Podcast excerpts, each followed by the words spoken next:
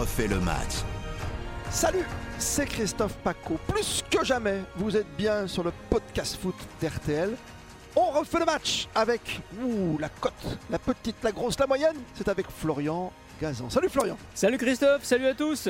C'est bien, il nous reste 15 journées, donc ça va Ouais. se resserrer. Ça va se resserrer à chaque fois. Eh oui, 10 matchs, euh, on va essayer de vous aider un petit peu, euh, donner nos, nos sensations, nos pronostics euh, pour éventuellement vous faire gagner un peu de sous-sous si vous pariez, sait-on jamais D'accord, et tu sais quoi? On fera les comptes la Oui, semaine prochaine. Bien sûr, j'ai amené mon boulier. Alors, les petites boules, euh, chaudes pour les tirages de sort de Coupe de France existent encore visiblement, ou pas, qui sait. Et Marseille va retrouver Nice la semaine prochaine. Marseille qui vient de perdre à Lyon, 2 buts à 1. Marseille qui va jouer Angers, c'est le match du vendredi, Florian. Ouais, c'est le match euh, d'ouverture. L'OM qui va enchaîner son troisième match de la semaine, hein, donc après la, qualification au tir au but face à Montpellier en Coupe de France. Et puis donc ce match euh, face à Lyon mardi, donc bah, il va falloir un petit peu de, sang frais. C'est pas forcément une mauvaise chose que l'OM ait, ait pas réussi à vendre de joueurs au, au mercato d'hiver. Hein, les Camara, Kaletassar, euh, Dieng, voire Mandanda sont toujours là. Ça va offrir des, des cartouches à Sampaoli. Et puis surtout, il va pouvoir faire jouer les deux recrues qui n'étaient pas qualifiées euh, mardi, à savoir Cédric Bakambu, l'attaquant, et euh, Sead Kolasinac derrière, le joueur bosnien qu'on surnomme le tank, Christophe. Euh, tank, euh, on peut pas perdre un côté marseillais, tu vas jouer une victoire marseillaise, j'imagine. Eh ben, euh, je vais Ah. tenter quand même un, un petit match nul pour deux raisons. D'abord, effectivement, parce que l'enchaînement de, de- de ce troisième match euh, pour l'OM, qui a manqué un peu de jus mardi, et puis euh, pas raisonnable. l'Angers. Bah oui, mais Angers est une est, est- est une équipe qui, Ouais. qui donne euh, du fil à retordre à l'OM. L'année dernière, les Marseillais l'avaient emporté 3-2 sur le fil hein, grâce à un penalty de, de Milik qui a fait signer un, tri- un triplé. Et à part ça, ben, j'ai regardé un petit peu depuis la remontée du SCO en Ligue 1 en 2015, Christophe. C'est 3 nuls et une victoire pour Angers au. Vélodrome. Alors, on va pas parler de bête noire, mais Non, on- non, non. une bête grise, on va dire. Donc, Bête grise. écoute, il faut prendre des, il faut prendre des paris. Ça peut être un petit nul, voilà. Tu joues la stat, j'ai compris. Ok. Euh, moi, je vais mettre une petite pièce quand même sur Marseille. à la facilité. Match important, tu voulais t'arrêter sur ce match parce qu'il est, oui, c'est vrai, d'importance capitale pour les Verts de Saint-Etienne, éliminé de la Coupe de France, lanterne rouge, Ouais. face à Montpellier qui a battu de façon spectaculaire Monaco il n'y a pas si longtemps. Oui, oui, bah évidemment, Saint-Etienne, il y a eu la victoire à Angers, hein, en match en retard de, de Ligue 1. On s'était dit, ça y est, l'effet du bras, ça, ça démarre enfin, après des bonnes prestations, mais qui n'avaient pas rapporté de points. Et puis, ils sont fait euh, sortir en Coupe de France face à Bergerac, patatras. Et donc, du coup, ben voilà, le marasme de la Ligue 1. Ils sont à 4 points de la place de barragiste et à 5 du maintien. Il faut absolument l'emporter. Alors, on le sait, hein, Christophe, il y a eu un gros mercato euh, à Saint-Etienne. Ils ont Sept. pris 7 Ouais. joueurs, ouais dont Mangala, hein, Eliakim Mangala, l'international euh, avec plus de 300 matchs en pro, Crivelli, l'attaquant, euh, qui compte 250 matchs en pro, dont la moitié en Ligue 1, mais qui est blessé, et Bakary Sako, 383 matchs en pro. En plus, retour des cadres comme Kazri, hein, éliminé de la Cannes avec la Tunisie, Romain Am- Amouma ou encore Gabriel Silva. Donc voilà, normalement quand même, ça devrait aider Saint-Etienne, même si c'est la deuxième pire attaque du championnat. hein. Deux buts sur ces derniers matchs, euh, ces sept derniers matchs de Ligue 1, ça va être un petit peu chaud cacao. Mais en face, Montpellier est amoindri. Il n'y a pas, euh, il y a pas TJ Savanier, hein, le, le Zidane Ah. du Languedoc-Roussillon. Voilà, donc euh, je pense quand même que de toute façon ils n'ont pas le choix. Il faut que Saint-Etienne l'emporte Ah. et Montpellier à l'extérieur, c'est quand même pas, pas trop ça cette année. D'accord, toi t'es nostalgique, donc tu joues Saint-Etienne, moi je jouer le match nul, tu vois, sur ce match. Je- On sera donc jamais d'accord. Euh, Peut-être que sur Monaco-Lyon, on va trouver un terrain d'entente, parce que là c'est très serré, tu vois, Monaco 33 points, Lyon 34, si tu veux passer devant pour Monaco, qui joue quand même la Ligue Europa, qui joue la Coupe de France. C'est maintenant si tu veux encore espérer dans le championnat, t'es d'accord ou pas? Oui, c'est mais les deux équipes sont dans le même cas de figure en fait. Monaco et, et Lyon bah, ont des points à rattraper sur l'OM et, et Nice, qui en perdent pas tant que ça. Donc il faut absolument euh, des victoires, pas de match nul. Donc euh, là, j'ai envie de dire un petit peu malheur, euh, malheur aux perdants pour Monaco euh, ou Lyon. Alors voilà, le problème c'est que quand même l'OL euh, à l'extérieur, c'est pas terrible. Ils sont Ah, je te 13e à vois l'extérieur, mais, Ouais. mais mais mais mais mais eh bien, les, les deux derniers matchs à Louis II, euh, l'OL les a remportés. Ça. Voilà, à chaque fois avec, euh, avec trois buts. Donc, ils sont plutôt à l'aise euh, en terre euh, monégasque. Là, je, je, je jouerais, je jouerais avec le, le petit effet victoire contre l'OM. Je Mais jouerais la non. victoire de l'OL. Tu joues la victoire de l'OL à Monaco. Ouais. D'accord. Moi je joue un petit nul. Eh ben, écoute, Hein ça n'arrangera personne, Christophe. Je te, le- je te mets à l'aise. hein, ça n'arrangera Ma moyenne cote, ma petite cote, ma super cote, mon cher Florian, Oui. je la mets sur Nice clairement. Ah bon, très bien. Je vais te dire pourquoi. Parce que. Nice en ce moment c'est l'équipe, tu vois, qui a, qui a tout cartonné, qui nous a fait rêver. Tu as les images de vestiaire, tu as ses tirs au but, tu as ce gardien qui était au PSG puis qui, qui sauve son club. L'histoire est trop belle. Ma- Marseille, en plus, dans son match en retard qui perd, tu as l'impression que c'est une voie royale pour être le dauphin sur le bord de la Méditerranée pour Nice. Mhm. Ils vont se prendre les pieds dans le tapis. Ah ouais.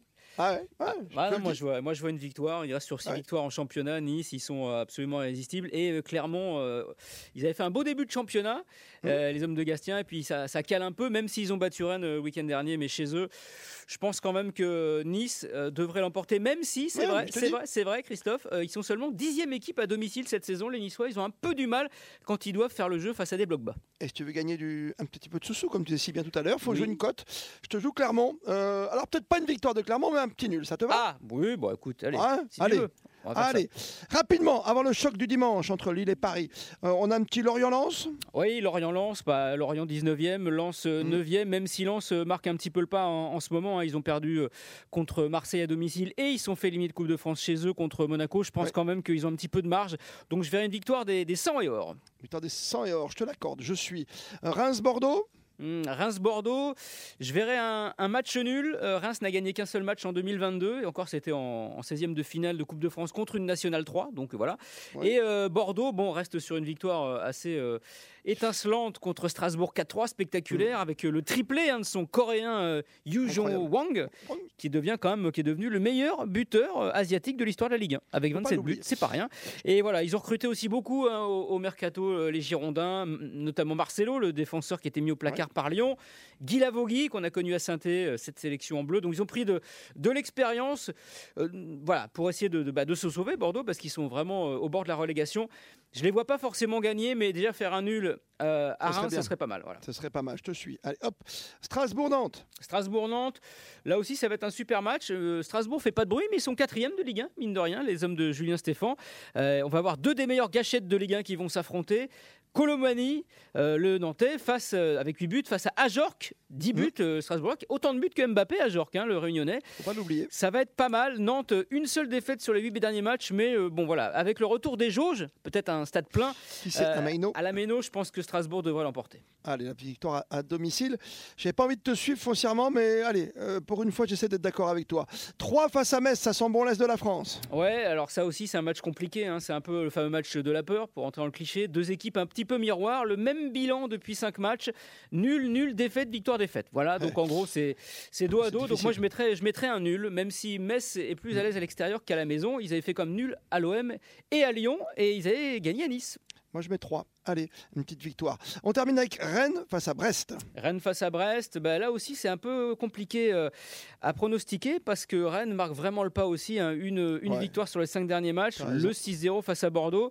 C'est un peu compliqué. Brest reste sur une belle victoire à domicile face à Lille.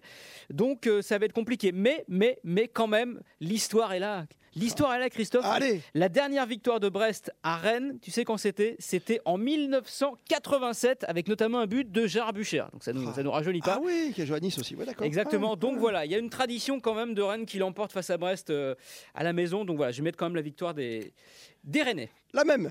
On va être vraiment complet parce que là, on a le programme du VSD du vendredi, samedi, dimanche. Dans cette petite cote dans votre podcast sur RTL.fr et toutes les applis qui vont bien. Lille, Paris Saint-Germain, c'est le match du dimanche soir. Et là, Paris euh, nous doit une petite revanche par rapport à la Coupe de France. Quand même, il y a, il y a le Real qui arrive très vite. Oui, oui, bah c'est vraiment le choc Ligue des Champions. hein. C'est nos deux représentants, on le rappelle. Euh, Paris qui jouera dans, dans 10 jours contre le Real. Lille, ce sera la semaine suivante contre Chelsea. hein, la Ligue des Champions, ils ont bien étalé le calendrier pour bien, pour bien croquer. Euh, écoute. Paris n'a plus perdu en. Ligue 1 depuis le, le 3 d'octobre dernier, mine de, mine de rien, parce que bon, ils sont éliminés en Coupe de France, mais ils n'ont pas perdu. Mm. Euh, Paris avait Oui. battu Lille à l'aller 2-1 après avoir été mené par, par les Dogs. Lille avait remporté le trophée des champions. C'est voilà, c'est équilibré. Moi, je verrais plutôt un nul euh, avec. euh, Ah, tes petits bras là. ah oui, mais ah, bon, tu prends pas de risque là, c'est l'hiver. hein, Tu restes au chaud quoi. Ouais, c'est un nul, c'est c'est quand même un petit risque. Qu'est-ce que tu vas jouer toi, Christophe? Bah, J'ai joué la victoire du PSG. tu La vois. victoire du PSG. Ok. Parce qu'à un moment, il faut que Pochettino il soit un peu tranquille pour préparer son, son match, tu vois, face au Real. On, voilà, ça va aller très très vite quoi. Après, il restera 10 jours, même pas pour le match aller, parce qu'après il y aura 3 semaines d'attente avant le retour. Ouais. Moi, je, je l'attends bien cette cote, tu vois, avec, euh, je sais pas si on verra bien l'équipe type, hein, mais je pense qu'à un moment donné, il y a, au, moins, Mbappé dès le coup d'envoi, t'as un moment, t'es t'es star, il faut qu'elle brille, donc. euh, Allez, Lille, c'est la Ligue des Champions dans la tête aussi, c'est compliqué. Et sur un coup du sort, le PSG, pour pas être embêté pour la suite, tout sourire. Et pour euh, rien que pour les supporters, tu vois, ils sont sevrés de Coupe de France. Oui, j'entends, j'entends. Mais en face, ouais, n'oublie ouais, pas, n'oublie pas le syndrome des ex. N'oublie pas le gardien de Oui. Nice, Boulka, prêté par le PSG, qui les raison. élimine. Et en face, tu auras Ben Arfa Hmm. et Timothy Weah, le fils de Georges, qui sera là. Donc euh, bon. Moi, Ouais. je, Ouais, joue quand, bien. je joue quand même mon petit nul. En tout cas, j'espère qu'on aura un match spectaculaire. On aura quand même en face Jonathan David, hein, euh, 20 buts cette saison, toutes compétitions confondues à Lille. Et de l'autre côté, évidemment, Kiki Mbappé, 19. Ça va être pas mal. Merci mon Kiki. Ouais, c'est vrai Kiki Mbappé pas mal. Le Paris Saint-Germain pour Flo Gazan, c'est un nul. Et voilà, ben, pour ma part, j'ai joué la victoire du PSG. On verra la semaine prochaine hein, qui a eu le nez le plus creux.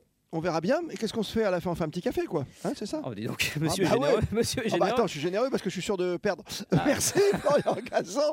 Euh, on retrouve évidemment ce podcast, vous le dégustez, vous le reprenez du début jusqu'à la fin, et puis vous allez voir ce qui se passe un peu à côté sur la plateforme RTL.fr. Il y a le podcast de l'émission phare, hein, on refait le match, et puis il y a plein de choses. Il y a plein de, de- de grandes histoires, comme l'histoire d'Eriksen pendant le mercato qu'a signé en Angleterre. Le Danois, c'est formidable à découvrir avec Nicolas Georgerot, avec Philippe Sansfourche encore, Christian Olivier et Eric Silvestro, les membres du service des sports d'RTL. Merci de nous être fidèles, et pour la petite cote, rendez-vous la semaine prochaine. Florian Gazan. Salut Christophe. Run, boy, run.